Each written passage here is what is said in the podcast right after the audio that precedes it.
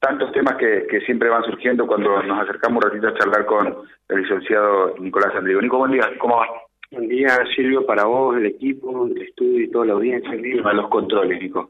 La verdad que seguimos al mismo ritmo. Lo que pasa es que uno se va acostumbrando al, a los controles, a ver a la policía controlando, a ver a los inspectores, y bueno, uno piensa después que se relajan, pero en realidad eh, seguimos con el mismo ritmo de control, eh, seguimos con la misma, trabajando de la misma manera junto con la policía, en realidad ya desde hace más de, eh, diciembre del año pasado, por ahí aproximadamente, así que la verdad que, que uno, si bien es cierto, uno se da cuenta cuando cuando ven la cantidad de gente que va aumentando los turnos de la licencia de conducir, eh, uno cuando decaen la, las retenciones, cuando se aumentaron los controles, de cómo la gente va regularizando la, documentación.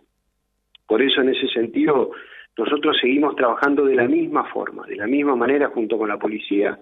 Eh, ellos generalmente hacen los operativos cuando notan algo raro o alguna situación extraña o la falta de algún tipo de documentación, nos convocan y procedemos nosotros a la retención y después seguimos con los operativos en conjunto, ya sea la mañana, a la tarde y a la noche y también a la madrugada que estamos haciendo.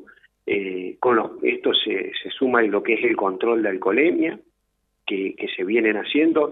Esto nos ayudó mucho el tener el alómetro, el alómetro es el que detecta alcohol, eh, nos permite realizar muchísimos controles de alcoholemia en muy corto tiempo, lo cual favorece a la, agilidad de los operativos.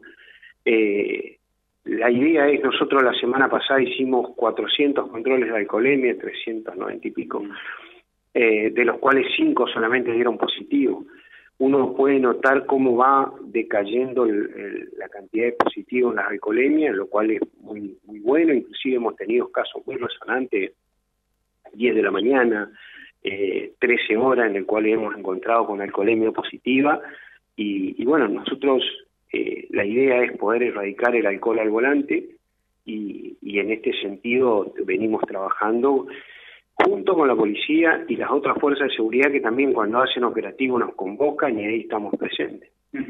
Nico, eh, un tema que parece secundario, pero bueno, eh, siempre que se genera problema la gente nos, convoca, nos, nos avisa. ¿Qué, ¿Qué, pasa con el semáforo de, de, Moreno y la ruta? ¿Se, se, puede dar explicaciones? Es neurálgico, ¿no? Hay horarios pico, cuando los chicos van a la escuela, bueno, los horarios de, ingreso, egreso al frigorífico, toda la zona de la ruta, lo que significa. Sí, la verdad que ese semáforo, dos por tres, digamos, uno, semáforos en sí están a cargo del departamento eléctrico, pero siempre uno, una cuestión de, de lo que es tránsito, no, no nos avisan cuando hay algún tipo de inconveniente, sobre todo con la placa. Hemos tenido inconveniente con algunas placas, tienen sus años, nosotros estamos planteando una renovación de los semáforos, la verdad que pero tiene un costo muy importante. En este sentido, cada vez que tenemos algún tipo de inconveniente, la verdad que los muchachos del departamento eléctrico van rápido a, a solucionarlos porque también, como vos decías, entendemos que es un lugar neurálgico de la ciudad, Hipólito Irigoyen, tenemos tránsito internacional, tenemos tránsito interprovincial y tenemos eh, lo que nos une entre las dos ciudades, que la verdad que, es muy complicado. Pero eh, más allá de eso, los tiempos mucho no lo vamos a poder cambiar, sí estamos viendo la posibilidad de, que, de pasarlo a LED y, mejorar el tema de la placa para no tener inconvenientes. Esa un poco es lo, fundamental de esa esquina. Eh, voy con vos, Fabi. No me, quiero adelantar tanto al tiempo, pero se anunció este día pasado que se viene la repavimentación de Camino de Malvinas. ¿no? La, la, noticia es buenísima. Ahora que de cabeza que vamos a tener sin, sin héroes de Malvinas, todos por la ruta, habrá que armarse de mucha paciencia. ¿no? Eh, la verdad que sí. Eh, Vamos a ver cómo lo plantean, a lo mejor lo plantean una vía cada, de cada lugar y demás. Vamos a ver después cuando, cuando lo planificamos cómo, cómo queda.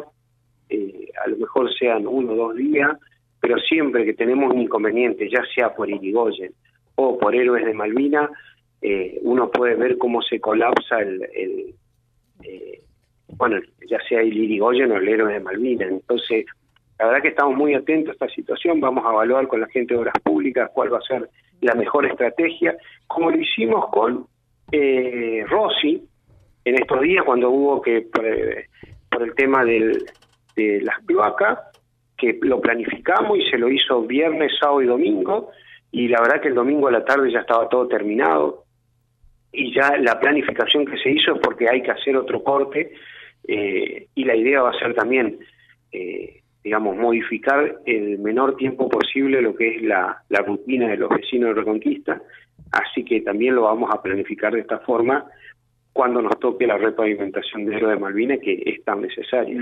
seguro. Fabi, ¿alguna consulta? Bueno, de hecho, puedes saludarlo a, a Nico. Hola, Nicolás, buen día, ¿cómo estás? Hola Fabi, ¿cómo te va? Muy bien. Eh, hay dos análisis en cuanto a la radarización de los ingresos y egresos a Reconquista. Hay dos análisis. El primero tiene que ver con el análisis que ya hicieron ustedes de la gestión y lo hiciste vos particularmente de que la gente ha, aceptado, ha tomado como, como precaución esto de circular a 60 kilómetros por hora. Ahora, la pregunta, el otro análisis que tiene que ver con eh, eh, la penalización de aquellos que no respetan. ¿Cómo estamos con eso? ¿Hay algún tipo de balance ya otorgado por la empresa que está a cargo de esto? Sí, ellos nos dieron una estadística respecto en su momento cuando controlaron eh, y la verdad que uno puede ver un descenso impresionante y cómo va bajando cada día más. Mm. Eh, la mayoría de las infracciones ellos nos planteaban que es gente de, de otra localidad, que no son gente acá de, la ciudad. Yo le pedí que me prepare unos números también de eso pero la, la mayoría es de, personas foráneas, digamos, a, la ciudad. Estamos hablando de casi un 3% solamente que se sancionan eh, de más de 100.000 vehículos que están circulando eh, durante el mes, digamos. Eh, y antes estábamos superando el, el 25% de infracciones. La verdad que la reducción es impresionante. Eh, uno puede notar la diferencia eh, de cómo realmente tenemos un tránsito fluido pero calmado, es decir, todos circulan de forma despacio y, y hay otra realidad. Eh, no estamos teniendo siniestro, toco madera, acá lo tengo a Silvio, le voy a tocar la cabeza cerca, pero eh, eh, la verdad que no estamos teniendo siniestros de gravedad. Es cierto que también la obra complementaria que fue el, eh, la bicisenda ayuda muchísimo, pero uno puede notar la diferencia y bueno, hablando con los mismos vecinos que solicitaban en su momento, ellos también manifiestan que, el cambio es totalmente eh, respecto de lo que ocurría antes, donde bueno, teníamos vehículos entrando a 120 kilómetros por hora a, al barrio de las Flores, entonces la verdad que hoy tenemos un tránsito calmado, pero fluido, que es el objetivo que nosotros buscamos en, estos casos. Sí. Eh, Nico, eh, en parte tiene que ver con tu secretaría, pero yo entiendo y en algún hasta un punto lo, lo, lo, lo acompaño a esto, estoy a favor, si, cabe la expresión, esto de los limitadores de altura que se colocaron en lo que es el, complejo cultural La Estación, esta parte que está reafaltada o nuevo asfalto, como lo quieras llamar. Eh, ¿Fue necesario poner esto porque no se respetaba e ingresaban camiones de, gran porte? ¿Qué, ¿Qué, es lo que pasó, Nicolás? Sí, en realidad ya eso siempre tuvo eh, el tema de los limitadores de altura, pero la verdad que era necesario volver a instalarlo porque, bueno, si nosotros pretendemos que ese lugar siga estando en las condiciones con las que está hoy, más allá de que tiene, eh, la verdad que una, una excelente base, uno lo puede ver, tiene el, lo mismo que el, que el, que el asfalto realmente quedó un lujo, pero más allá de eso, si nosotros queremos seguir teniendo ese tipo de, de asfalto, sí o sí necesitamos eh, tener colocar estos limitadores de altura para que los vehículos de gran porte no circulen por ese lugar. Eh, la verdad que era necesario, por eso, bueno, eh, el Consejo sacó una ordenanza y nosotros eh, la aprobamos para que, eh, digamos, sigamos teniendo, sigamos teniendo los limitadores de altura eh, en ese lugar de la ciudad. Mm. El último tema que tengo yo aquí es algo que ya lo he charlado con vos, pero se repiten los, los, los mensajes y los pedidos. Que se haga algo con la bicisenda que está allí en la escuela 6044 Dicen que hay autos que siguen estacionando en la bicisenda e impiden... Sí, han ido los inspectores el otro día, bueno, se acordaron mucho de mí. Eh, pero bueno, no hay problema, vamos a volver a ir. Bueno. Eh, a no tratar, para no olvidarme, pero sé que fueron y estuvieron los inspectores en ese sector. Eh, y, hay una queja, dice calle Olesi 47, no se están respetando los semáforos. Eh, después va a caer la multa, yo no me preocupo. ¿eh? que ver lo, lo, clarita que es la imagen. Eh, así que yo les aconsejo a los vecinos que hoy tenemos el sistema automático de control.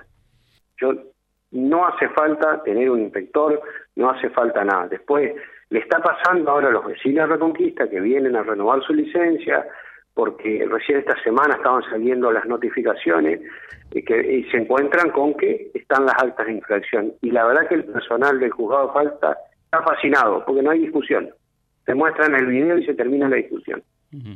Bueno. Eh, y es una falta grave, Fabián. Sí. Pasar un semáforo en, rojo es una falta grave. Y que realmente no, no amerita discusión. Sí, sí.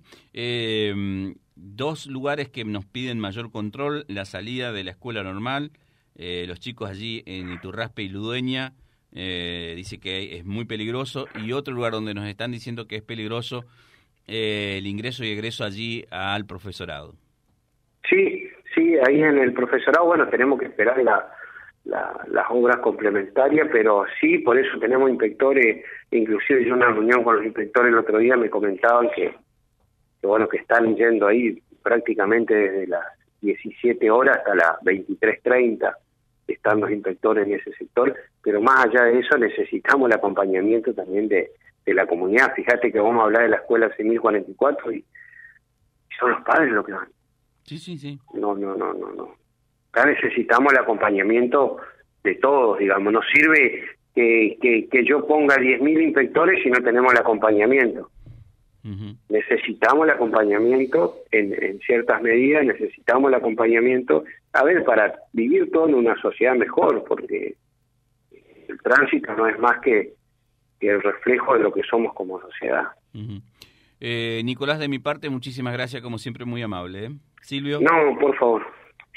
No, está, está, está. Dale, em, eh, siempre quedan algunos temas en la agenda, pero vamos a continuar nuestra hoja de ruta y volvemos en un ratito, Fabi. ¿eh? Hasta luego. Ahí estaba Silvio Batistuta de Exteriores charlando con el secretario de Control Público del municipio de Reconquista, el licenciado Nicolás Andrigo. Vía Libre, siempre arriba y adelante. Vialibre.ar, nuestra página en la web, a solo un clic de distancia. www.vialibre.ar. Vialibre.ar. Vía Libre, siempre en positivo.